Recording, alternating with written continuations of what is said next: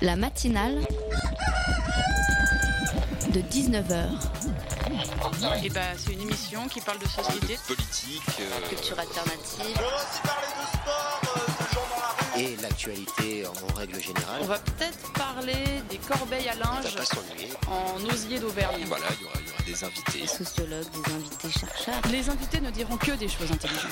Ça va peut-être s'étriper un peu de temps en temps, mais La matinale de 19h, du lundi au jeudi jusqu'à 20h sur Radio Campus Paris. Et aujourd'hui, j'aimerais vous parler d'un truc pas très rose, la prise en charge des maladies de nos animaux domestiques. En effet, nos amis à quatre pattes ne sont plus des meubles au regard de la loi depuis 4 ans maintenant. Il faut prendre soin de nos chères bestioles reconnues comme étant des êtres sensibles. Je vous dis ça parce que j'ai adopté clé il y a un mois un petit chat mâle de 4 ans, lui aussi, qui a une vilaine maladie qu'on n'a pas encore trouvée. Résultat, hier, me voilà à courir, ou plutôt à rouler, euh, chez les vétos, euh, dans tous les vétos de Paris, à trouver celui qui sauvera mon pauvre chat. Figurez-vous que les urgences vétérinaires m'ont demandé entre 1000 et 1500 euros pour soigner ma pauvre bête, un minimum nécessaire pour payer son hospitalisation, ses soins et les examens de base pour nous orienter vers des maladies possibles et donc des examens complémentaires. Comprenez, ce n'était pas fini. C'est là que je me suis dit de 1 que nous avions de la chance, nous, êtres humains euh, français, d'être couverts à minima par la Sécu et de 2 que je n'allais pas pouvoir payer, de 3 que c'était vraiment pas juste. Bah oui, parce que l'autre option c'était de refuser les soins et de le laisser là. Alors je me suis dit, être sensible ok, mais la sensibilité a ses limites. Bon, j'ai trouvé une solution à mon chat qui va mieux grâce à la SPA, mais ma dernière question reste là. Jusqu'où aider les propriétaires d'animaux? Est-ce vraiment suffisant de se reposer sur des associations comme la SPA pour aider des animaux entre la vie et la mort dont les propriétaires n'ont pas les moyens? Jusqu'où doit-on responsabiliser les propriétaires d'animaux domestiques? Je n'ai pas la réponse, je vous la pose et je vous laisse réfléchir, sans transition, le sommaire de l'émission. La matinale de 19h, le magazine de Radio Campus Paris. Et au sommaire de cette émission, nous recevrons euh, Rabin Desbois, le célèbre hacker anonyme du Val-de-Marne. Il nous présente son livre Lève-toi et code, confession d'un hacker. Simon est avec moi, il lui posera toutes ses questions. Et Mathilde et moi recevrons ensuite Pablo, Luc et Sophia pour parler du concours d'éloquence Eloquentia, le concours d'éloquence de Paris 8. Et avec tout ça, pour votre plus grand plaisir, eh bien, il y aura deux chroniques de Jacques et Simon. Tout ceci et bien plus encore, c'est dans la matinale de 19h et ça commence maintenant. Si c'est gratuit, c'est que vous êtes le produit. Bonjour. Ah, les données personnelles. Elles volent partout, tout autour de nous. Notre position GPS, les calories perdues pour aller jusqu'au bureau, les heures de sommeil accumulées, le détail de vos virées en vélo ou en taxi, jusqu'à votre carte grise, une mine d'informations. Tous ces chiffres, une fois récupérés et bien stockés, c'est ce que l'on appelle le big data. Ces données, nous en sommes les principaux émetteurs, volontairement. Elles documentent de plus en plus chacune de nos activités et ce n'est qu'un début. En 2015, il devrait y avoir 15 milliards d'appareils connectés à Internet et jusqu'à 50 milliards en 2020. Autant de sources pour alimenter le big data. IBM, leader du secteur, a investi 24 milliards de dollars ces dix dernières années sur la seule analyse des données. Voilà une belle promesse. Et quel est donc l'enjeu de cette boulimie de données? La santé. AXA offre à certains de ses assurés français un bracelet connecté. Calories brûlées, rythme cardiaque, oxygène dans le sang. Il stocke tout un flot de données passionnantes. Du coup, l'assureur vous récompense s'il détecte un mode de vie sain, jusqu'à 100 euros si vous effectuez plus de 10 000 pas par jour. Car un assuré en bonne santé, c'est un assureur comblé. Et c'était un extrait d'une vidéo de la chaîne YouTube DataGull. Après un drame familial, le jeune homme assis en face du micro, alors adolescent, se réfugie dans sa chambre sur son ordinateur. Il se forme, il tâtonne et il devient Rabin des Bois, le célèbre hacker français qui a piraté la base de données de Sciences Po. Il garde l'anonymat sur son identité et vient nous présenter Lève-toi et code, un livre qui retrace son parcours et nous alerte sur les dangers du web. Salut Rabin Bonsoir. Et avec nous pour te poser euh, toutes euh, ces questions, il y a Simon. Salut Simon. Salut Camille, salut Rabin. Et alors, tu avais une question pour lui, euh, Simon, dis-moi. Bah déjà, euh, c'est une question peut-être un peu bête, mais qu'est-ce qu'un hacker? Alors, pour te répondre, Simon, à mes yeux, un hacker, c'est avant tout un état d'esprit. Et c'est surtout voir quelque chose de cassé, c'est-à-dire euh, un système, euh, n'importe quoi, un site internet, tout ce que vous voulez, mais ça peut aussi s'appliquer dans la vraie vie, et ne pas pouvoir s'empêcher de ne rien faire. C'est-à-dire que soit on va aller exploiter ce dysfonctionnement, soit on va aller euh, réparer ce- cette faille. Mais dans un hacker, c'est surtout ne pas pouvoir s'empêcher de, ne rien faire. Mais euh, dans l'opinion publique, ça a une connotation assez euh, péjorative. Et là, tu as l'air de dire qu'en fait, les hackers peuvent être sympas. Ah, Ils peuvent réparer des trucs. Tout à fait, exactement. Il y a, il y a deux sphères, il y a deux types de hackers. Il y a ceux qui vont aller réparer euh, les, les, les choses et ceux qui vont aller les exploiter à des fins personnelles. Mais en l'occurrence, il existe aussi, oui, des, des bons hackers. Et du coup, tu te situes où entre ces deux, euh, Euh, ces pour, deux être, modèles? pour être très franc, euh, j'ai arrêté totalement tout ce qui était de près ou de loin illégal. Et maintenant, tout ce que j'essaye de faire, c'est de, de faire passer le message et de développer euh, la nécessité de la conscience numérique. Et justement, tu passes euh, la plus grande partie du livre à parler des crimes euh, que tu as commis, enfin les, des actes un peu illégaux que tu as commis, euh, des actes de hackage. Euh, quel regard tu portes dessus aujourd'hui Est-ce que tu es fier de toi? Non, Non, bah, Euh, je suis, je suis pas très fier de moi, en tout cas pas par rapport à ça. Euh, pour être très franc, j'inciterai jamais euh, la jeunesse ou qui que ce soit à faire ce que j'ai fait, mais c'était pour moi la meilleure façon de pouvoir euh, illustrer en fait ce que je voulais dire euh, par rapport euh, à la conscience numérique, aux risques, mais aussi aux opportunités que ça peut apporter en fait. Parce que justement, la, finalement, la, la gravité euh, des, des, des actes et des enjeux, des enjeux parlaient d'eux-mêmes finalement pour, euh, pour les dénoncer un peu en, en quelque sorte. Exactement. Et alors justement, pour les gens qui connaissent pas ton histoire, qu'est-ce que c'est exactement euh, le type de crime que tu pouvais faire? Euh, on était principalement euh, consacré sur ce qu'on appelle de l'ingénierie sociale. Ça veut dire exploiter un être humain parce que dans un système, l'être humain sera toujours le vecteur d'attaque le plus facile en fait. Et c'était après pour des fins personnelles, donc ça, correspond à des entreprises donc de paiement en ligne type PayPal et tout ce, ce genre de société là. Mais finalement, euh, paradoxalement, euh, le- les gens qui finissent euh, par faire du hacking, euh, ils, ont, ils ont vocation finalement à fuir un petit peu le, le, monde euh, qui est, qui est en place et ils finissent par exploiter des, des, nouvelles, euh, des nouvelles personnes avec des nouvelles méthodes. Donc est-ce qu'on remplace pas un système, euh, un système capitaliste par un autre avec, euh, avec le hacking? Alors, je sais pas si je parlerai de système capitaliste ou non. Ce qui est sûr, c'est que pour vous répondre, pardon, il y a clairement euh, un- une transformation au niveau de la criminalité. Elle est en train de passer de la rue au clavier, et plus généralement aussi, même les internautes, c'est-à-dire que ils sont de plus en plus sur Internet, donc forcément le terrain de jeu est en train de changer. Les hackers, je sais pas vraiment si après, c'est-à-dire que chacun va avoir son propre agenda et ses propres opinions, qu'elles soient politiques, personnelles ou sociales, et chacun fait son bout de route, quoi. Mais je pourrais pas me placer et te donner une réponse pour eux. Et alors la police, elle t'est déjà tombée dessus euh, à, à l'occasion d'un événement dont on va reparler. Euh, ils n'ont pas cherché à creuser plus alors que toi-même tu dis avoir du PayPal, euh, BlackBerry, etc. Il y a personne qui te recherche? En fait, la police, elle est venue pour la plainte de Sciences Po Paris. Et donc, ça. du coup, elle s'est occupée de la plainte de Sciences Po Paris. Moi, j'ai réglé mes comptes avec la justice. Je sais que, enfin voilà quoi, je, je, je n'ai rien à me reprocher et que j'ai arrêté toute activité illégale. Mais ils étaient là pour, la, pour Sciences Po, en effet. Mais alors justement, tu as été connu par- parce que euh, Sciences Po t'a dénoncé, euh, parce que tu as téléphoné toi-même euh, à Sciences Po pour leur dire que tu avais hacké leur système parce qu'il était mauvais. Euh, les données, elles sont si mal conservées que ça par les organismes?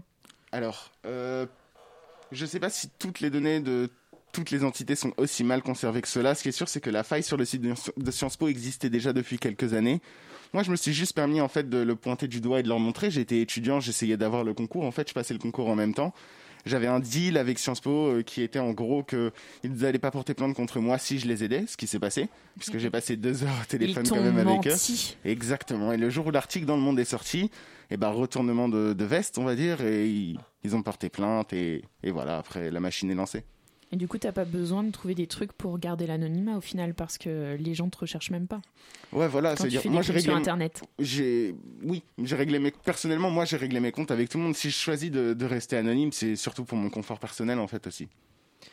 Alors que euh, pour euh, revenir sur euh, au début du, du livre, euh, il y a hum, euh, au, dé- au départ tu, commences à raconter un peu le, les, premières euh, le premier contact que tu as eu avec le hacking euh, justement avec les paiements PayPal et euh, il y a, quelque chose d'un peu romancé dans le dans le bouquin tu Bon, tu t'auto-spoil, donc, euh, enfin, au bout d'un moment, tu, inventes un, personnage. Le but, c'était de, parler du, côté binaire qu'il y avait sur Internet, le, le 0, les 1, euh, de montrer qu'on pouvait trouver tout et n'importe quoi. Ouais. Qu'est-ce que ça. C'est-à-dire que c'est pas tant euh, le livre n'est pas tant regardez je suis un grand criminel loin de là d'ailleurs ou je suis un grand hacker loin de là je pense vraiment être un gosse euh, tout ce qu'il y a de plus normal des années 90 et qui a fait son bout de chemin mais c'était pour moi très important en fait de montrer que même avec un tout petit peu de connaissances ou même avec un ordinateur à 200 300 euros on peut toujours faire des choses en fait c'est-à-dire que les failles sont toujours là les vulnérabilités sont toujours là Et j'ai j'ai effectivement essayé de romancer autour d'une histoire euh, euh, cela. Oui, tu te considères pas comme un professionnel euh, hacker euh, avec euh, de grosses, euh, de grosses sciences à,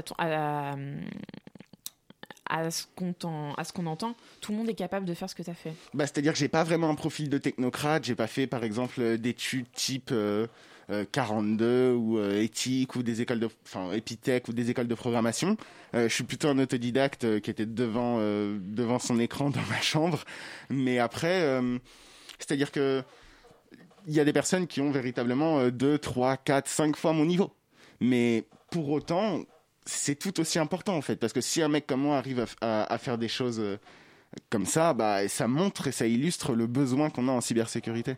Et justement, tu, tu parlais du fait que tu avais été formé par une femme, enfin du moins on suppose que c'est une femme, te- tu, tu l'as jamais rencontrée, euh, qui s'appelle Leka.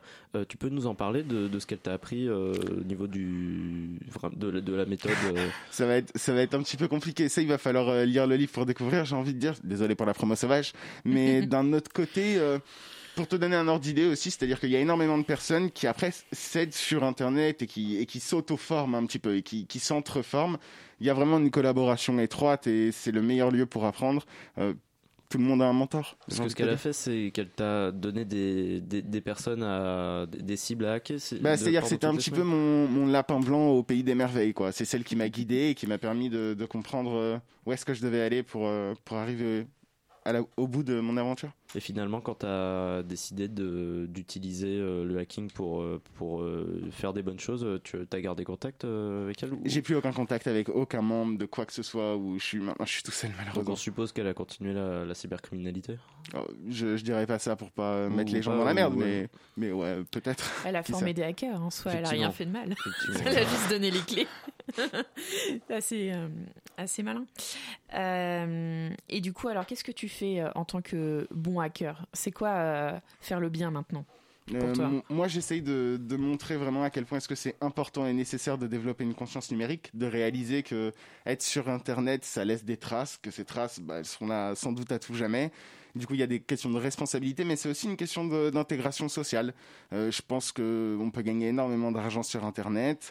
Ça peut être aussi un, un très bon moyen de gagner euh, ce que j'appelle des revenus euh, complémentaires si on est étudiant, par exemple. Voilà quoi, c'est c'est- pour moi c'est très important en fait de se former et de réaliser que la voie qu'on nous propose, le système classique et traditionnel, n'est pas uniquement euh, la seule voie en fait. Ouais, ça remplace la vente de drogue ou euh, la prostitution ou euh, ce genre euh, de, de...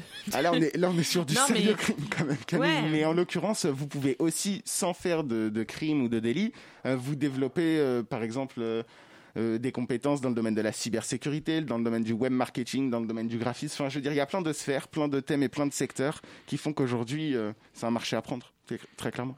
Et du coup, tu as des idées de, euh, de choses à faire pour justement faire prendre conscience aux gens qu'il y a des choses à faire sur la sécurité de leurs données, sur leur sécurité dans leur vie numérique? Bah, j'ai essayé d'écrire un livre pour avertir les gens, du coup, en espérant que ça soit suffisant. Après, j'ai eu de la chance euh, euh, avec la visibilité que j'ai eue, mais voilà quoi, euh, je veux dire, je, je fais mon bout de chemin.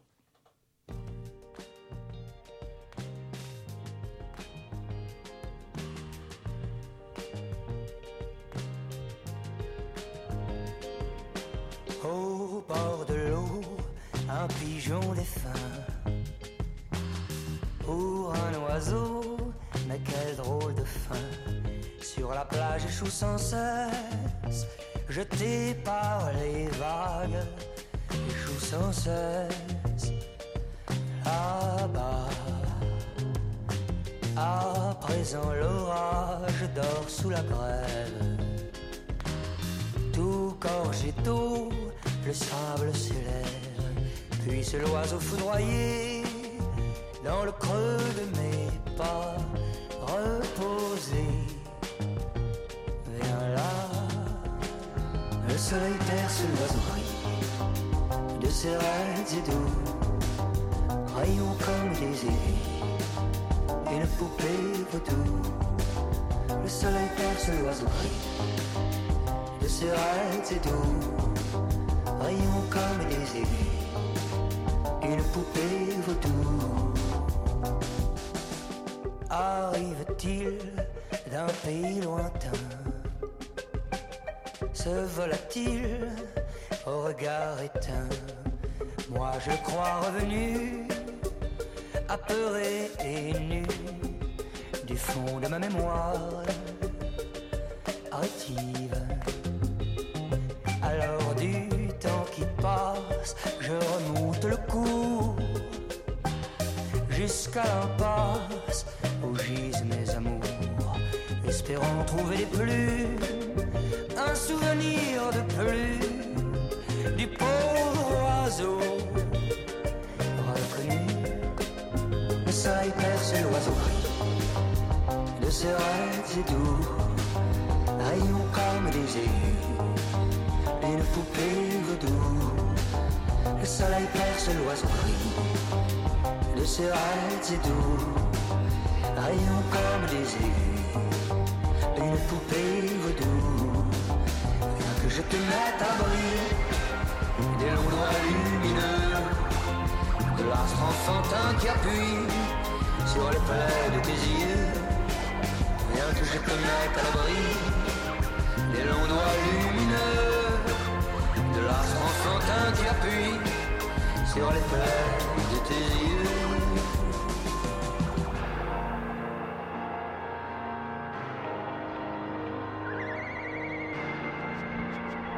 Pigeon de mon cœur, pigeon de mon cœur, épine, tu es le remords, infatigable oiseau moqueur, pigeon de mon cœur, épine, tu es le remords, infatigable oiseau. C'était l'oiseau de feu de Chatterton. La matinale de 19h du lundi au jeudi jusqu'à 20h sur Radio Campus Paris. Et nous sommes toujours avec Rabin des Bois et Simon pour parler justement du livre de Rabin des Bois intitulé Lève-toi et code. Et Simon avait une question pour toi. Tout à fait. Euh, au moment où tu as commencé à, à te, un peu te, te former euh, tout seul euh, dans, dans le hacking, tu as un peu disparu, euh, disparu de la vie réelle entre guillemets. Tu es, euh, tu es parti chez ton grand-père pour pouvoir t'isoler et pour euh, apprendre euh, un peu les, les rudiments du, du, du hackage. Hacking, c'est hack- hackage ou hacking qu'on dit Mm, je dirais hacking, mais Hacking. Euh, Ça, c'est les Anglais, tu vois. Exactement, Ça, ouais, ça non, mais dépend. on va. C'est une parenthèse intéressante. Et euh, tu donc tu es allé chez ton grand-père et tu à un moment dans le bouquin tu en parles, tu dis que euh, qui te rappelle que vivre derrière un écran euh, n'est pas censé à la base. euh, ça veut dire que tu aimerais t'en détacher idéalement des écrans ou? Ouais, c'est-à-dire que j'incite les gens à vraiment aller devant les écrans pour essayer de s'en sortir. Mais moi maintenant, c'est un peu mon purgatoire, quoi. C'est-à-dire que j'essaye d'en sortir et j'essaye vraiment de faire en sorte que il y ait quelque chose qui, découle de ces dix années passées devant un écran. J'ai de la chance aujourd'hui, j'ai un peu d'exposition pour mon livre, donc euh, j'ai franchement ça se passe très très bien pour moi. Mais ouais, ça veut dire que j'étais à un point où ben, je sortais pas de chez moi, quoi. C'est-à-dire euh, l'écran, c'était c'était tout ce qu'il y avait pour ça moi. et- perturbait aussi ton jugement peut-être? Enfin c'est ce qui t'a fait peut-être continuer dans le. Dans Bah, le- je sais pas si ça a perturbé mon jugement, mais c'est sûr que ça m'a, ça m'a, ça m'a, comment dire, ça a amélioré, enfin amélioré, ça a renforcé ma déviance quelque part, quoi. Ça veut dire que j'allais pas euh, retourner dans le système après avoir passé une année et demie de, de d'écran total. Et justement, comme tu dis, euh, le, le, le hacking, ça permet euh, aux gens de, de s'en sortir. euh, et tu, tu dis que tu voulais fuir le, le déterminisme social un peu qui te, bien qui sûr. te, qui te frappait. tu peux nous parler un petit peu de Bien ton- sûr, bien sûr, ton- bien sûr. du milieu dans lequel tu vivais Euh, moi, j'ai toujours pensé que l'intégration sociale, elle se faisait avant tout par l'excellence académique. On m'a toujours inculqué les valeurs de la République, le fait de bien travailler à l'école, d'essayer d'avoir les meilleures écoles possibles, les meilleurs dossiers. La méritocratie, quoi. Voilà, exactement. Euh, malheureusement pour moi, j'ai été recalé d'à peu près toutes les écoles euh, élitistes, on va dire, euh, dans lesquelles j'ai essayé d'intégrer les rangs. C'est Euh, quoi, t'avais des mauvaises notes, tu crois ou non, pas spécialement. C'est-à-dire parfois, euh, j'arrivais jusqu'à l'oral, donc j'avais des bonnes notes à l'écrit, mais après à l'oral, il y avait un blocage, il y avait quelque chose qui se faisait pas. Je sais pas si j'étais pas suffisamment format- formaté, pardon, ou si j'étais pas prêt à l'être, en fait. Euh, J'ai juste réalisé qu'il y avait très clairement euh, une scission entre moi et, et ce monde-là. Il y avait, je pouvais pas, je pouvais pas y accéder. J'avais l'impression qu'ils voulaient pas de moi. J'avais l'impression d'être rejeté, très clairement. Et je, du coup, j'en parle énormément dans le livre parce que pour moi, c'est très important. Et qu'est-ce que tu peux dire par rapport à l'actualité des algorithmes euh, du gouvernement utilisés par, euh, pour Parcoursup, euh, par Alors, exemple franchement, j'ai j'ai de la peine, j'ai énormément de peine quand je vois que vos, vos, vos semblants de futur sont déterminés par, euh, par des sites internet et des algorithmes et des applications. Enfin, je trouve ça un petit peu, euh, je sais pas, je trouve ça un petit peu désolant et dommage. Je pense aussi notamment au fait qu'il n'y ait pas suffisamment de place, déjà rien que quelque chose comme ça. Enfin voilà quoi, c'est c'est c'est catégorique. hein. Et du coup, euh, vexé, euh, énervé par ce système euh, qui voulait pas te, te donner une place, tu t'es isolé devant ton écran, mais est-ce que finalement c'est pas aussi très solitaire l'écran? Est-ce que euh, tu, tu veux pas quitter l'écran aussi pour pouvoir être... euh, Vous pouvez faire le choix d'être seul ou non sur l'écran. Après, moi j'ai toujours eu des personnes à qui parler, avec qui dialoguer. Et je l'ai dit dans, je l'ai dit dans le livre à un moment. euh, mes meilleurs amis pendant longtemps c'était des lignes sur un écran que je voyais jamais, quoi, et que j'ai jamais rencontré. Euh, tout dépend à peu près du, du de vo- enfin pas de votre niveau, mais de si tu as envie ou pas voilà exactement en fait. C'est Ouais. une question vraiment de, de motivation et de comment vous le sentez. Quoi. C'est vraiment un choix de vie. Ouais, c'est plus un lifestyle, exactement. Il y a beaucoup de gens qui disent que tu es un lanceur d'alerte. Euh, est-ce que tu te considères comme lanceur d'alerte et euh, qu'est-ce que tu mets dans ce mot? Ouais, bien sûr, je, je, je, me considère comme un lanceur d'alerte. Alors attention, après, jamais de la vie, euh, je me mettrai sur le même échiquier, par exemple, que Snowden ou des gens comme ça. C'est-à-dire que c'est c'est nécessaire, en fait. C'est si mon niveau n'est pas du tout incroyable, n'est pas du tout excellent, mais j'ai quand même réussi à faire des choses que je n'aurais jamais dû faire, en fait. Et donc, à partir de ce moment-là, ça illustre le besoin qu'il y a en cybersécurité, le besoin qu'il y a dans ce sphère-là et dans ce monde-là. Euh, pour autant, euh, les lanceurs d'alerte ne sont pas traités avec le, la justesse qui, devrait y avoir. On est souvent persécuté ou alors euh, perçu comme euh, perçu comme juste des, des fouteurs de, de merde. Pardon. Et alors, t'en parlais tout à l'heure justement que tu faisais des petites arnaques, ce qu'on appelle l'ingénierie sociale. Euh, concrètement, est-ce que tu peux nous raconter une petite arnaque que tu faisais, que les gens comprennent exactement à quoi ça, ça consistait, par exemple avec Ouais, PayPal? bien sûr. Euh, Effectivement, tu arnaquais pas les gens, Ouais. mais tu arnaqué PayPal. Exactement. Ça veut dire qu'on trouvait toujours un moyen dans un système, que ce soit par exemple PayPal ou BlackBerry, pour bénéficier de. C'est-à-dire qu'il y avait une faille et une fois qu'on rentrait dans cette faille, c'était c'était c'était inarrêtable quoi. C'est-à-dire pour PayPal par exemple, pour donner un ordre d'idée, j'avais trouvé une, une technique pour récupérer de, de l'argent sans avoir spécialement vendu un objet euh, en premier lieu en fait. C'est-à-dire que tu disais que tu avais un iPhone à vendre, la personne achetait ce- cet iPhone, tu récupérais l'argent, la personne n'avait jamais son iPhone et PayPal remboursait. Voilà, euh, exactement. C'est-à-dire qu'avec les systèmes d'assurance, euh, la, Paypa- la- la personne et le consommateur est totalement euh, suivi par PayPal. PayPal, après, allait tenir en compte pour responsable le- l'utilisateur du compte, en fait, qui reçoit l'argent. Mais si vous voulez, il y a 5 ou il y a 6, 7, 8 ans, euh, voilà, quoi. Ça veut dire que c'est difficile pour PayPal, déjà à l'époque, de commencer à retrouver les personnes qui, qui ont utilisé cette faille. C'est très compliqué. Et euh, dans, parmi tes activités, euh, à partir d'un certain, d'un certain niveau, tu as, tu as fini par euh, en, en faire à, à travers le darknet, Ouais. à ne pas confondre avec le dark web. Le, Ouais. le dark web, tu dis que c'est un néologisme qui est utilisé. euh, Bon, il y a plein de mots qui sont utilisés. Il y a Deep Web, Darknet et Dark Web. Euh, dark Web, c'est un petit peu un néologisme qui est utilisé par la presse. Euh, J'ai pas envie de dire le mot putaclic, mais c'est un peu ça. C'est-à-dire, on est, on est quand même dans pour faire cliquer les gens, quoi. C'est dark, c'est dark. Le, le mot que j'utilise, c'est Darknet parce que c'est ce- c'est le mot de la communauté et c'est le mot qui était utilisé. Mais après, jette pas la pierre. Et alors c'est quoi? C'est un, un espace web euh, réservé à ceux qui connaissent pour faire... euh, Pas, spécial- pas spécialement à ceux qui connaissent. En trois clics, c'est téléchargeable. hein, donc il y a vraiment, c'est, c'est, ça peut être aussi destiné au grand public. Avant tout, c'est un système qui vous permet de rester anonyme, en fait. Donc c'est utilisé certes par des criminels, mais également aussi par des journalistes ou des citoyens qui sont soucieux de leur vie privée, tout bêtement. Oui, c'est plus fort qu'un VPN. Exactement, ouais, beaucoup plus fort, surtout pour Tor. Et euh, sinon, après, ouais, c'est-à-dire que les plateformes criminelles qui existent, elles, euh, sont destinées à faire de l'argent et, euh, par contre, n'ont pas spécialement de, de prérequis sur le plan euh, technique, on va dire. Et alors, euh, tu dis en interview que tu as écrit ce livre pour alerter les gens sur leurs données. Là, il y a le RGPD qui sort dans trois jours. C'est un règlement européen qui va obliger les entreprises et les assos à être dans un certain cadre pour utiliser les données des utilisateurs. Est-ce que tu crois que ça va alerter l'opinion publique ou ça embête juste quelques pros qui veulent euh, bien faire? Malheureusement, je pense pas que ça va changer grand-chose et que ça va vraiment alerter l'opinion publique. Euh, je pense qu'il est très important de réaliser que si les entreprises et les entités acceptent la loi RGPD et, et si officiellement final, il y, a, il y a tout un pataquès autour de ça, c'est parce qu'il y a un aspect financier. C'est-à-dire que s'ils Bien respectent pas les règles, ils vont avoir des amendes colossales, et donc forcément pour eux, on rentre dans quelque chose de beaucoup plus important. Mais gardez à l'idée quand même que c'est dommage qu'on en ait dû en arriver là. Ça veut dire menacer ces, ces institutions à coups de billets ou de ou d'amendes pour pouvoir protéger vos propres données. Quoi. Je trouve ça, je trouve ça terrible. Après, on verra ce que ça donne.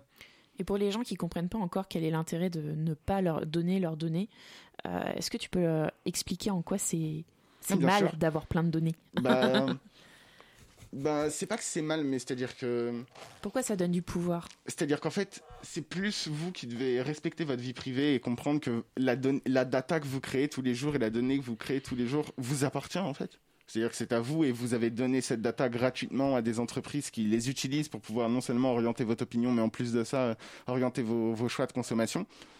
Euh, J'ai envie de, vous citer Edward Snowden euh, qui disait que penser que ne rien avoir à cacher dans, le respect de la vie privée, c'est comme, comme dire que, enfin, être pour la liberté d'expression, mais ne rien avoir à dire. C'est-à-dire, enfin, la citation est un petit peu bancale là, mais ce que je veux dire, c'est On que. la retrouvera. Merci. ce que je veux dire, c'est que c'est très important au final. Même si ça se voit pas dès le début et que c'est pas évident, c'est, je pense que dans 5 à 10 ans, les personnes qui prennent 140 selfies par jour, euh, elles vont s'en mordre les doigts. Et c'est après, euh, c'est après avoir euh, utilisé les réseaux sociaux. Enfin, euh, on parle, dans, notamment dans le livre, on parle de faire de l'argent avec du like. C'est directement le like, c'est directement une donnée à partir du moment où on clique, ça fait de l'argent. C'est par rapport à ce que tu viens de citer sur Alors- sur tout le cheminement qu'il y a d'informations. euh. C'est par rapport à tout ce cheminement-là. Moi, en l'occurrence, euh, j'ai un shop en fait où je vends des services pour les réseaux sociaux où tu peux acheter des likes, des followers sur quelque la plateforme que tu veux, d'Instagram, Facebook, Twitter, YouTube, n'importe laquelle. Et ça, pareil, ça illustre un petit peu ce que j'essaye de dénoncer, ce que j'essaye de montrer. Ça veut dire euh, l'importance quelque part des réseaux sociaux et de la visibilité. Par exemple, euh, un personnage public ou une entreprise exister sur les réseaux sociaux, c'est très important d'un point de vue business pour eux. C'est de la visibilité, c'est leur fonds de commerce. C'est donc aujourd'hui les mœurs changent, les codes changent et enfin voilà quoi. Vous pouvez aussi prendre euh, cette occasion pour bénéficier d'opportunités. Et alors, tu as parlé euh, pendant euh, tes euh, nombreuses interviews à droite à gauche de Cyber 11 septembre. Ouais. Alors, c'est un mot qui fait peur, mais il, fait référence à quoi? Tu veux parler de quoi? Ça prendrait quelle forme? Bah, c'est un peu cataclysmique comme, comme mot et comme Bah tournure, oui. effectivement. Mais j'ai- j'ai j'ai très très peur qu'au final, on, est, on arrive d'ici cinq années à, un- à ce qu'on pourrait appeler ouais, un attentat qui aurait été en partie réalisé ou créé ou acheminé par la technologie, par le numérique, par... euh, voilà, c'est-à-dire que je vais donner un exemple, désolé, je, je le donne souvent, mais en Ukraine, à Kiev, ils ont coupé, il y a une cyberattaque qui, qui a coupé l'intégralité d'un quartier en fait. C'est-à-dire que l'électricité d'un quartier entier a sauté à la suite d'une cyberattaque. Il suffit juste d'imaginer ça sur un secteur différent ou juste à échelle différente en fait et en France pour réaliser que ça pourrait avoir des, des répercussions dramatiques.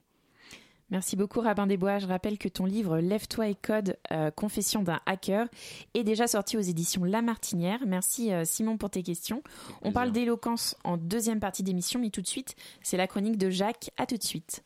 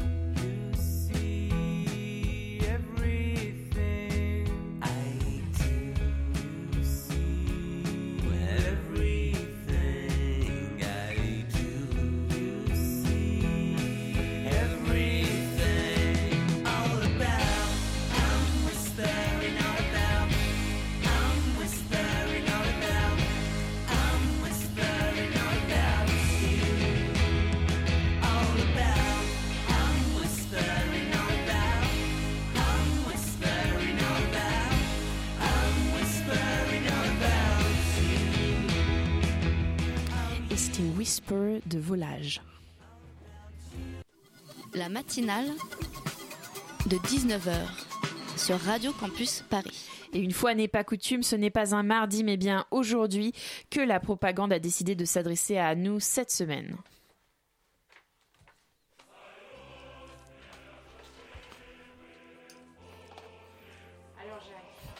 De quoi nous parles-tu cette presque dernière Pas trop triste Euh, bah ça va, je tiens le coup. Ça sera plus dur la semaine prochaine. Alors je vais pas vous mentir, ça va être très très bref aujourd'hui en ce qui concerne l'actualité étudiant. Oh non. Euh, bon, c'est pas si grave. Je sais pas si vous vous souvenez du pied, je vous en avais parlé en ce début d'année 2018. C'est organisé par Étudiants et Développement et ses partenaires France Volontaire et Solidarité Laïque. Ça a pour but de soutenir les étudiants dans le développement de leur action d'éducation à la citoyenneté et à la solidarité internationale. C'est la neuvième édition cette année et on avait relayé leur appel à projet. Eh bien, vendredi, à la Maison des Initiatives étudiantes de Bastille, donc là où se trouvent les studios de Radio Campus Paris, aura lieu l'annonce des projets lauréats. Donc euh, on vous conseille vivement d'y aller si vous souhaitez découvrir le futur de l'éducation à la citoyenneté et à la solidarité. Et c'est déjà tout ce que j'ai en actu étudiante. Bon, en même temps, c'est normal, on approche grandement de la fin de l'année, euh, donc on passe au beau plan directement. Allons-y. Exactement. Alors on a des places à vous faire gagner pour Rom Tom et Mab Charivari demain à main d'œuvre. On a des places également pour le festival Les Aliens qu'on avait reçu la semaine dernière dans la matinale. Euh, c'est ce week-end, c'est au hasard ludique, ça s'annonce extrêmement chouette. On a des places pour le concert de Loma à l'Olympique Café et enfin pour les ondes magnétiques à la Comédie Française mercredi prochain.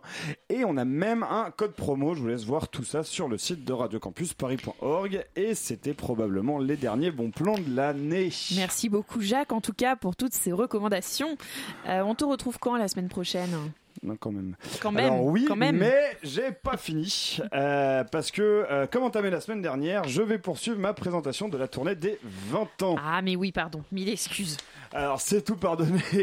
Alors après la date Campus All Star, euh, rendez-vous sera donné à main d'œuvre pour la soirée courant alternatif avec Yumi, Ether et Crack et Trafic d'influence pour une émission et des lives sur la musique alternative. Et ce sera présenté et par votre serviteur moi-même et par ce cher Thomas de MapMonde. Ah, ce Le cher Thomas. mercredi qui suit, la grande bouffe, alimentaire mon cher Watson, les coudes sur la table et la nuit est une fête se réuniront à l'EP7 pour eh ben, la grande bouffe, une émission sur la nourriture. Forcément, excusez-moi, ce sera la petite bouffe l'émission. On devait bien rendre hommage à notre précédent festival de création sonore. Ce sera donc le cas avec Brouillage au Petit Bain et ce sera aussi l'occasion de découvrir les gagnants d'Oreilles Curieuses. Je rappelle, pour les participants, ça se clôture dimanche à minuit. Donc vous avez jusqu'à dimanche minuit pour nous, vo- pour nous envoyer votre participation. Ensuite, vendredi 15 juin, une émission cinéma avec extérieur nuit et grand format. Alors malheureusement, c'est la seule de nos dates qui ne sera pas ouverte au public, mais que ça ne vous dispense pas de ne pas de l'écouter. Rendez-vous ensuite à l'Institut du monde arabe avec Honorian, aka Paris-Alexandrie, pour une émission sur la jeunesse du Maghreb et du Moyen-Orient. Il sera ensuite question de lutte sociale avec, vous l'avez déjà deviné, Radio Parleur et Déshabillez-moi, et ça se passera au théâtre La Belle Étoile de Saint-Denis. Ça s'appellera Le Grand Soir ou jamais. Et enfin, dernière date que je vous présente ce soir et non, la dernière date de la tournée. Une soirée coquine, féministe et humoristique puisqu'elle réunira les fesses à l'air, Thelma et Louise et Chablis Hebdo, le tout à la guinguette La Javel. Alors si vous avez toujours rêvé d'entendre Manchouille discuter porno avec les filles de Thelma et Louise, direction 20 ans toujours plus chaud. Et je vous donne rendez-vous mardi prochain pour la fin des festivités. Eh ben ça promet en tout cas Jacques. Merci à toi. Tout de suite, on parle éloquence. La matinale de 19h du lundi au jeudi jusqu'à 20h sur Radio Campus Paris. Deux de nos invités ne manquent pas de verbe sur le plateau. Ils en ont même fait un jeu, un concours dans lequel ils se sont dépassés. Luc a gagné, Sophia est la demi-finaliste. Je parle bien sûr du concours Eloquentia de Saint-Denis. Et à leur côté, Pablo, il est le manager des formations chez Eloquentia, car les candidats ne se sont pas contentés de répéter euh, dans leur chambre expressions scéniques, exercices de voix ou encore slam. Les professeurs leur en ont fait voir des vertes et des pas mûres. Bonjour à vous trois. Bonjour. Bonsoir. Et euh, à mes côtés pour euh, découvrir Eloquentia, il y a Mathilde aussi. Salut Mathilde. Euh, ça s'est passé en mi-avril dernier, vous étiez 30 au départ. Euh, Est-ce que vous vous sentez plus éloquent, euh, Luc et Sophia, euh, après tous ces cours? Est-ce que vous avez senti une différence dans votre manière de vous exprimer? Bien sûr, plus éloquent et surtout plus légitime à prendre la parole en fait. Euh, ça a changé dans la parole et dans, la, dans le sentiment qu'on prend la parole. Enfin, pour moi en tout cas. Et toi, Bah, pour moi aussi, tout autant. euh, D'autant plus qu'à la base, je parle, enfin, je m'exprime pas, pas du tout par les mots. Euh, je suis danseuse et je me suis blessée. Et c'est dans, ce- c'est dans ce cadre-là que je me suis intéressée à l'éloquence. Je me suis dit, mais qu'est-ce que je vais faire de ma vie? Comment je vais faire pour m'exprimer? Et j'ai T'avais quand même ce besoin-là. J'avais ce besoin de m'exprimer. Et auparavant, je le faisais qu'à- que à travers mon corps. Et c'est grâce à Eloquentia que j'ai trouvé cette autre manière, au final, de pouvoir s'exprimer par les mots. Donc vous avez vraiment euh, senti un changement euh, et même dans votre, la vie quotidienne? Est-ce que, est-ce que ça, qu'est-ce que ça a changé pour vous dans votre vie quotidienne? Oui, bien sûr, ça, bah, ça change de plus, euh, de plus laisser passer le tour, de prendre son tour, de prendre sa parole, de, de s'imposer dans les débats, que ce soit scolaires, familiaux, administratifs, que sais-je. Et, donc forcément, Eloquentia est une, une expérience de la vie de tous les jours aussi. Et elle nous enseigne dans la vie de tous les jours. D'accord. Il y a des gens qui imaginent que l'éloquence, ça rime avec intelligence. Euh, Est-ce qu'il faut être intelligent pour être éloquent, Pablo? Euh, Bien dans le C'est micro. une bonne question. en fait, euh, Eloquentia, c'est euh, au-delà de bien s'exprimer, Eloquentia, c'est avant tout une pédagogie fondée pour redonner confiance à chacun des jeunes qui prennent part aux formations et au concours Eloquentia. Je rebondis tout à l'heure sur la question sur le fait qu'il y avait 30 jeunes. En fait, à Saint-Denis, il y avait 155 jeunes qui étaient inscrits et à, et à Nanterre, près de 100 jeunes. Euh, sur les formations, chaque année, on a des promotions de 30 jeunes à Saint-Denis et à Nanterre. Euh, voilà, Comment vous faites pour les choisir alors? Parce que 150 jeunes pour 30 places, ça doit être un casse-tête pour vous. C'est un ca- casse-tête surtout pour nos formateurs. Euh, en fait, c'est euh, on les recrute sur la motivation, donc c'est sur des auditions qui sont très poussées. On, on leur propose de, on leur demande de déclamer un discours de, de, quelques minutes. On ne demande aucun CV. Et après, euh, en revanche, bien que la formation soit sélective, le concours en revanche est ouvert à tout jeune étudiant, euh, jeune résident dans dans le 93 ou dans le 92 de 18 à 30 ans. C'est forcément des étudiants? Pas que, on a aussi des, des, des jeunes et, euh, et on permet aussi de toucher à, des jeunes qui sont pas forcément euh, scolarisés au niveau universitaire. Et, et le vraiment, c'est euh, le concours pour moi, c'est pas une compétition, c'est vraiment euh, une agora où chacun est le bienvenu pour s'exprimer, euh, surtout les jeunes euh, au niveau local dans le 93 et dans le 92.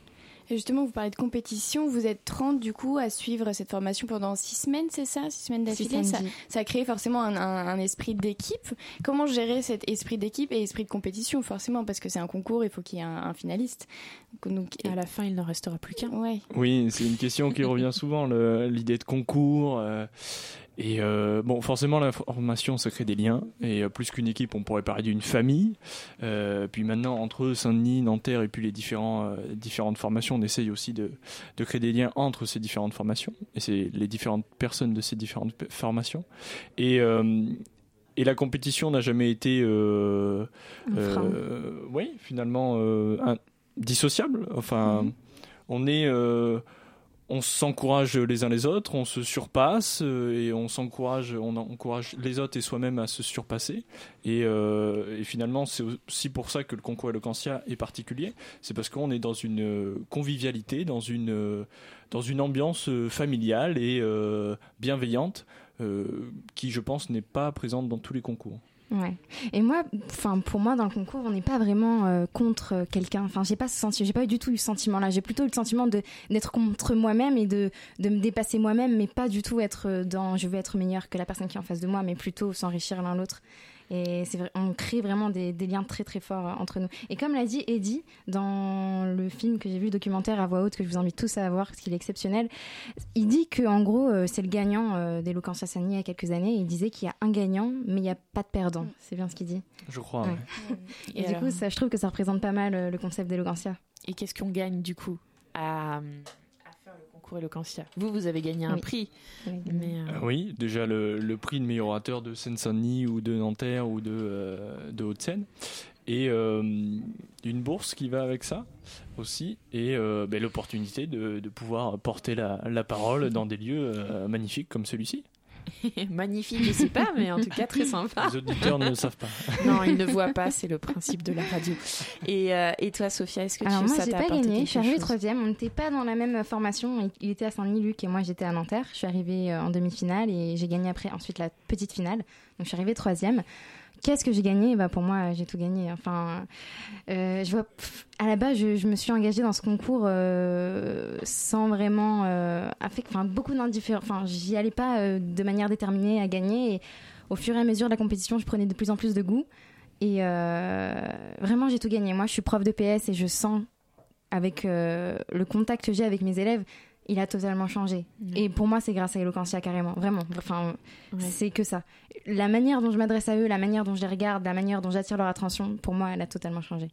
Et, et toi, Pablo, euh, tu, je sais que dans les cours, il y a un, un cours de, à l'entretien d'embauche.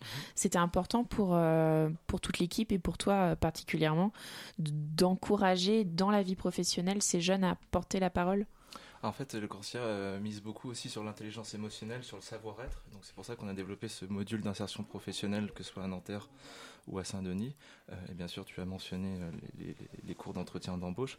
Euh, Eloquentia a la chance d'avoir un immense réseau de professionnels qui ont un lien avec l'oralité. Donc c'est des coachs, c'est des enseignants, c'est des journalistes, bref, des, des, des slammers, des personnes qui ont un lien avec l'oralité. Et une fois que les concours finissent, ils bénéficient aussi de ce réseau euh, et d'un programme d'accompagnement dédié sur mesure où on va mettre en relation par exemple des mentors euh, sur des secteurs choisis. Un, un jeune qui veut se lancer dans le théâtre, un jeune qui veut en savoir plus sur euh, le marketing. euh, Euh, nous on, est aussi à l'écoute de ça pour, euh, euh, leur montrer que l'aventure Eloquentia continue au-delà euh, du concours et de la formation Eloquentia. Et pour parler, je voudrais revenir sur le fait que cette formation et ce concours vous a changé. Pour parler d'un autre film qui parle euh, de, ces concours d'éloquence, Le Brio, on voit euh, un- une espèce de rupture après cette formation et, l'apprentissage du bien parler, etc. Une cer- certaine incompréhension avec euh, ses proches et ses amis. Est-ce que vous avez ressenti ça? Est-ce que dans, voilà, dans vos relations euh, moi, je vais sortir une petite anecdote. Il y a ma grand-mère euh, qui m'a dit, après que j'ai passé le, le concours Eloquentia, on s'est retrouvés euh, en réunion familiale. Et après, un petit peu tous les deux, elle, m'a dit faudrait que tu fasses attention quand tu parles. J'ai l'impression que tu parles un petit peu tout le temps comme euh, tu parles à Eloquentia, c'est-à-dire que tu parles fort. euh, j'ai l'impression que tu parles un petit peu plus fort que les autres. Alors, il faudrait aussi laisser parler les autres. Euh, bon, d'accord. Tu articules. non, ça, ça allait. Mais, euh, mais euh, sinon, par rapport. à- Sinon, euh, pas, de, pas de rupture avec la famille, beaucoup plus de, de soutien que, euh, qu'autre chose, en tout cas de, de mon côté. Que Sophia, c'est pareil. Oui, c'était la même chose. Il y, a, eu un engouement dans toute ma famille à chaque fois, euh, surtout avec mes sœurs. C'est comme si j'avais créé des liens nouveaux. Et Elles, elles se sentaient totalement engagées comme, comme moi, quoi. Et euh, quand on avait des sujets, au final, c'était ma réponse au sujet, mais pour moi, c'était la réponse de tous mes proches. C'était vraiment euh, une réponse collective. Et je prenais, je discutais avec chaque personne, et chaque personne me ramenait quelque chose d'intéressant. Et du coup, je faisais tout le temps la synthèse de tout ça. Et je trouve, mais ma famille venait tout le temps me voir euh, sur chaque concours. Mon père est venu me voir à la finale, donc c'était vraiment euh, incroyable.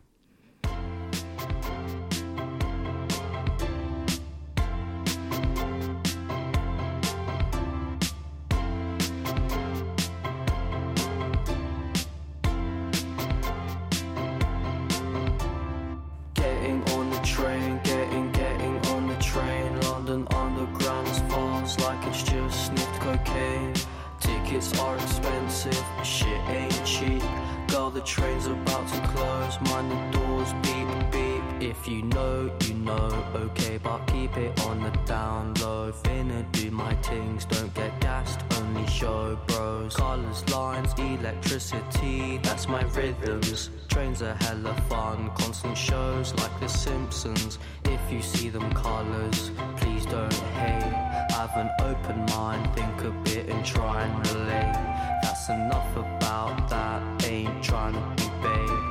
up, hang on, wait a second, that's my train, now I'm late. Now I'm late, but it's calm, man's just chilling and I'm calm. But everyone is stressed like some pigs in some farm. Man, them can't fit in these little mad trains, can't hack this bloody mess. This system is insane shit, whoa, whoa. This train has mad flow. Quick, fast, up and down like a bloody yo yo Damn, yes, my northern line is running. Peng little line goes far to more than man, that's something. Getting on the train, getting, getting on the train. London Underground's fast like it's just sniffed cocaine. Tickets are expensive, shit ain't cheap. Girl, the train's about to close, mind the doors beep. Businessman, you're standing too close to the yellow line, to the to the yellow line. Come on, bro, you're making me not feel fine. Plus your bags in front of your legs, you're out of your mind. And when I'm in the train, people are shy. Social anxiety, man, that needs to die. Die out and dry out, but it's a London thing. Why? When I go abroad, everyone says hi. Cheeky, quick convo on the train to my destiny. Oh, there's not much space, it's okay. Come sit next to me. London public sometimes seem a little bit more serious. If I bump into a businessman, he may get furious. But it's okay, cause I'm ready for the day. Hella moody people in the train, cause the sky's grey. Jimothy is blessed, he's loving this lifestyle. Riding these lines since young, going mad mile. Getting on the train, getting, getting on the train. London Underground's fast like it's just sniffed cocaine. Tickets are expensive, shit ain't cheap. Girl, the train's about to close, mind the doors beep beep. Getting on the train, getting, getting on the train. London Underground's fast like it's just sniffed cocaine. Tickets are expensive, shit ain't cheap. Girl, the train's about to close, mind the doors beep beep. Driver, driver, take me to my destiny. You're going north, south, east, going west with me, Subway System de Jimothy Lacoste. La matinale de 19h sur Radio Campus Paris. Et nous sommes toujours avec Luc, Sophia et Pablo pour parler du concours Eloquentia avec Mathilde qui a une question pour eux. Oui, alors moi je voudrais revenir sur les sujets euh, que vous devez traiter euh, dans, en plaidoyer, quoi. Ah, ils sont magiques, les sujets. Alors comment déjà comment on, on- vous les choisissez les sujets? Pour les. Bah, on a la chance d'avoir beaucoup d'avocats qui sont assez créatifs euh, dans notre euh, réseau euh, Eloquentia. Et bien Toute sûr, leur frustration ils sont pendant assez les- reliés, connectés à la jeunesse et ils font souvent des, des bons clins d'œil par rapport à l'actualité qui passe. Mais c'est toujours des sujets, même si parfois il peut y avoir de la légèreté, c'est toujours des sujets avec une, une, une portée philosophique ou euh, problématique pour vraiment euh, amener les étudiants à se questionner et parfois aussi titiller certains candidats à adopter des positions qui ne sont pas Oui. forcément les leurs et voir comment ils peuvent euh, réagir dans ce genre de, de contexte. Ouais, mais justement, comment, comment est-ce que vous avez été amené à, pla- à plaider pour, euh, pour, pour des convictions qui ne sont pas les vôtres et Oui. comment- Dis-nous, Luc, est-ce que tu crois que les valeurs importent? Ben, alors voilà, euh, moi les sujets que j'ai eus c'était assez général. Je pense pas que dans la rue, vous demandez à quelqu'un les valeurs importent-elles, il fait oui, bah oui, oui, c'est évident, euh, pour moi les valeurs importent. D'ailleurs, j'en ai. J'en ai toujours sur moi. Et, euh, et donc c'est des questions générales sur lesquelles on a euh, plus ou moins d'opinion. Mais euh, bon, ça faisait, euh, c'était le sixième discours que je faisais, les valeurs importent-elles? donc après c'est une gymnastique d'esprit aussi, je pense qu'on prend, de voir à la fois les arguments pour et à la fois les arguments contre. Parce que de toute façon, même si on euh, traite avec une position qui nous est familière, il faut anticiper euh, la critique. Et donc il faut se mettre dans la place, de toute façon, euh, quelle position on, on prend, de la position adverse. Et euh, donc cette gymnastique est, euh, est obligatoire, je pense. Et euh, non, il n'y a pas eu de problème chez moi. Qu'est-ce que tu en penses, Sophia moi, T'étais par tombée sur quoi exemple, euh, Les dés sont-ils déjà jetés? Donc c'est très philosophique. ça peut être très concret, mais ça peut être aussi très vaste. Donc en fait, c'est nous-mêmes qui délimitons les, la- les limites de notre sujet. Et moi, par exemple, si on me pose la question dans la rue, par exemple, comme Luc, les dés sont-ils déjà jetés? Bien, je dirais oui. Ils sont jetés pour moi parce que j'ai euh, j'ai eu beaucoup de cours de sociaux, le déterminisme Mm. social, euh, euh, on- la reproduction, etc. Donc à premier abord, ce que je me dis, c'est oui, sauf que moi, je devais plaider non. Les dés ne sont pas jetés. C'est-à-dire qu'il n'y a pas cette destinée déjà tracée, qu'on est un peu libre. Et ça a été difficile à premier abord, mais au final, comme, comme l'a très bien dit Luc, c'est une gymnastique de l'esprit. On a un sujet, il faut juste changer d'angle de vue pour trouver euh, nos, nos réponses. Et, euh, et, et- pour moi, ça vient de là la, la tolérance, de, de, de comprendre un point de vue qui n'est pas le nôtre euh, a priori, mais qui peut l'être, qui peut finalement l'être. Et euh, voilà. Oui, parce que de toute façon, euh, comme on a vu avec le, le sujet des valeurs importent-elles, il y a euh, différentes approches possibles. Les valeurs, c'est quoi? C'est les Mhm. valeurs financières, morales, euh, de la loi, ce qui est juste, ce qui est légitime, je sais pas moi. Et finalement, Et vous pouvez oui, on peut redéfinir le adopter sujet. celui qu'on euh, veut. Bien sûr, on peut être très terre à terre, comme elle a dit. Les, dés sont-ils jetés? Faire une situation où on jette des dés, bon ben voilà, ils sont jetés, très bien.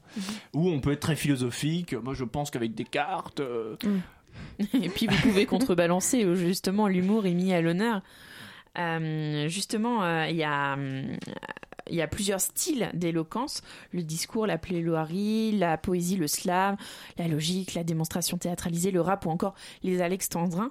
Euh, Est-ce que c'était important pour vous de pouvoir présenter plusieurs types d'éloquence, de montrer qu'il n'y avait pas l'éloquence euh, en un seul terme? Bah alors, euh, en fait, ce qui est très beau à l'Eloquentia, c'est que euh, généralement, traditionnellement, dans dans d'autres écoles, euh, les concours de plaidoirie sont réservés à certains secteurs. À nous, on ne sélectionne pas si un tel a étudié le droit ou, ou le théâtre ou, ou- ou l'art. On a même les arts plastiques. Enfin, Ou on la a bah, exactement. On a, on a eu une candidate ingénieure finaliste à, à Grenoble lors de la dernière finale nationale. Euh, pour nous, c'est important de mettre un point d'orgue sur la diversité. La diversité aussi, elle se traduit aussi à travers les différentes formes d'expression.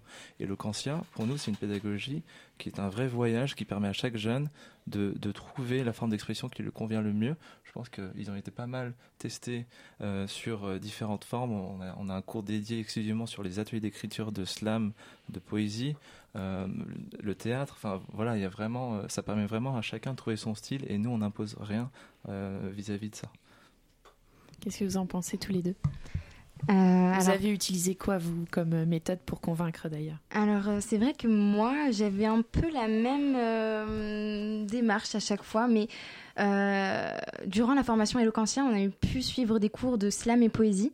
Et du coup, ça nous a ouvert euh, l'esprit sur la manière de s'exprimer, euh, les différentes manières qu'on avait de s'exprimer. Et moi, dans, des dis- dans mes discours, j'utilisais souvent un petit passage où je- je- je- j'essayais de rimer, je faisais de la poésie. euh, donc c'était vraiment euh, super enrichissant. Parce que moi, la poésie, j'en ai pas fait depuis l'école élémentaire, je crois, mais... euh, Oui, c'est pas forcément une évidence. Ouais. Et, euh, et qu'est-ce qu'on veut faire si on est là derrière la radio et qu'on a envie de travailler son éloquence? Est-ce que ça y est, les, les inscriptions sont déjà ouvertes? Alors, si vous êtes en région parisienne, euh, on a cette année ouvert à Paris Sud. Et après, si vous êtes basé dans le 92 ou dans le 93, li- vous êtes, euh, vous êtes entre 18 et 30 ans, vous êtes les bienvenus pour vous inscrire à Eloquentia. Euh, on a aussi euh, commencé aussi dans les collèges et les lycées, peut-être s'il y a des auditeurs plus jeunes, voilà, on a aussi commencé à intervenir par rapport à ça.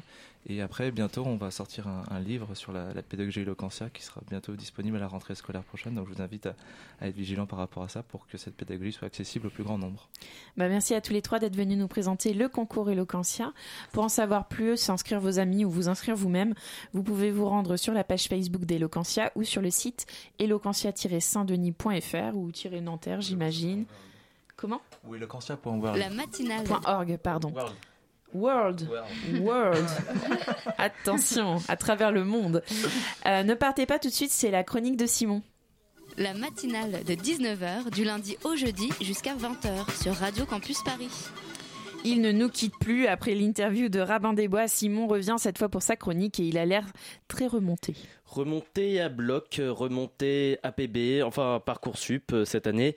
Effectivement, il y a 25 heures et 56 minutes, ils étaient à peu près 800 000 lycéens ou encore euh, étudiants en réorientation à attendre 18 heures, heure où le nouveau service d'admission post-bac Parcoursup allait délivrer sa première phase de réponse aux demandes de formation.